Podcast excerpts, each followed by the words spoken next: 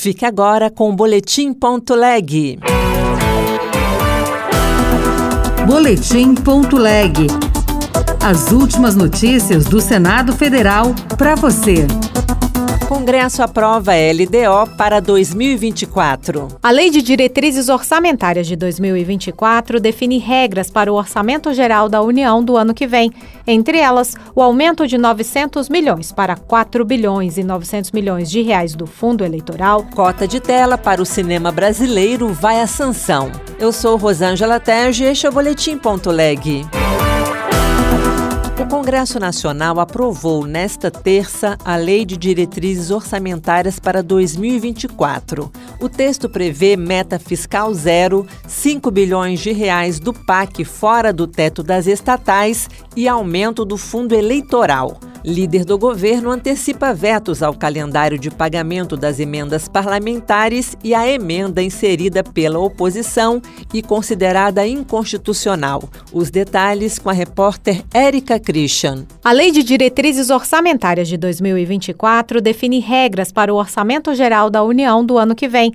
Entre elas, o aumento de 900 milhões para 4 bilhões e 900 milhões de reais do fundo eleitoral, o limite de 23 bilhões de reais para bloqueios orçamentários e a ampliação do uso dos recursos do Fundeb. O senador Marcos Rogério, do PL de Rondônia, declarou que o governo não vai alcançar a meta zero, mas ter um déficit no ano que vem. O governo ele cria meta para depois ele descumprir a meta. A oposição incluiu na LDO a proibição de repasses para ações que incentivem a invasão de propriedades rurais privadas, que influencia a mudança de sexo por menores de idade e para a realização de abortos não legalizados. O líder do governo no Congresso Nacional, Randolph Rodrigues, da Rede do Amapá, antecipou o veto a esse trecho por ser inconstitucional. Fake news porque nada disso daí é permitido no ordenamento jurídico. Randolph Rodrigues antecipou vetos ao calendário que obriga o governo a pagar emendas individuais e de bancadas no primeiro semestre de 2024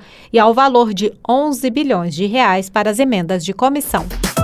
O Senado aprovou e seguiu para a sanção presidencial o projeto que prevê cota de tela para produções audiovisuais brasileiras. A Ancine será responsável pela fiscalização. Repórter Floriano Filho. Os donos de salas de cinema e as TVs pagas no Brasil são obrigados a incluir na programação filmes brasileiros de longa metragem. É a chamada cota de tela que foi inicialmente prevista em uma medida provisória de 2001, depois regulamentada por normas da Agência Nacional de Cinema, Ancine. O plenário do Senado aprovou o texto que prorroga as cotas. O senador Humberto Costa, do PT de Pernambuco, foi o relator. A cota de tela para o cinema brasileiro é um dos principais mecanismos para a reconfiguração do setor audiovisual do nosso país, especialmente por estabelecer critérios critérios essenciais para o acesso da população à produção nacional e para garantir espaços de exibição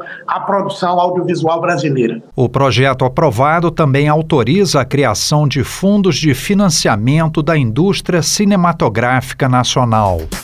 O plenário do Senado também aprovou oito autorizações de empréstimos internacionais para diversos estados, entre eles São Paulo, no valor de 164 milhões de reais.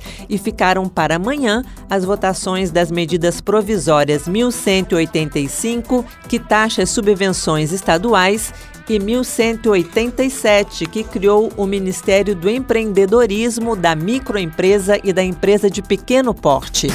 O Brasil tem uma nova política de defesa civil a lei que amplia instrumentos de prevenção de desastres ambientais já está valendo. Quem informa é o repórter César Mendes. Sancionada pelo presidente Lula, a nova lei determina o que deve ser feito pelo poder público e pelos empreendedores nessas situações.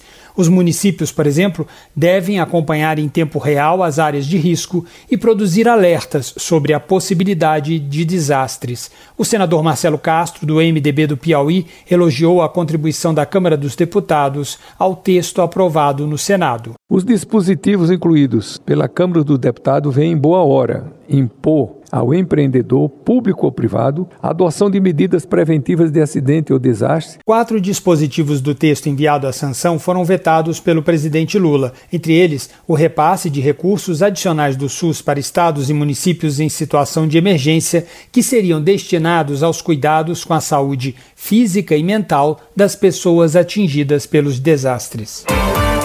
Outras notícias estão disponíveis em senado.leg.br/barra rádio. Você ouviu Boletim.leg. Notícias do Senado Federal.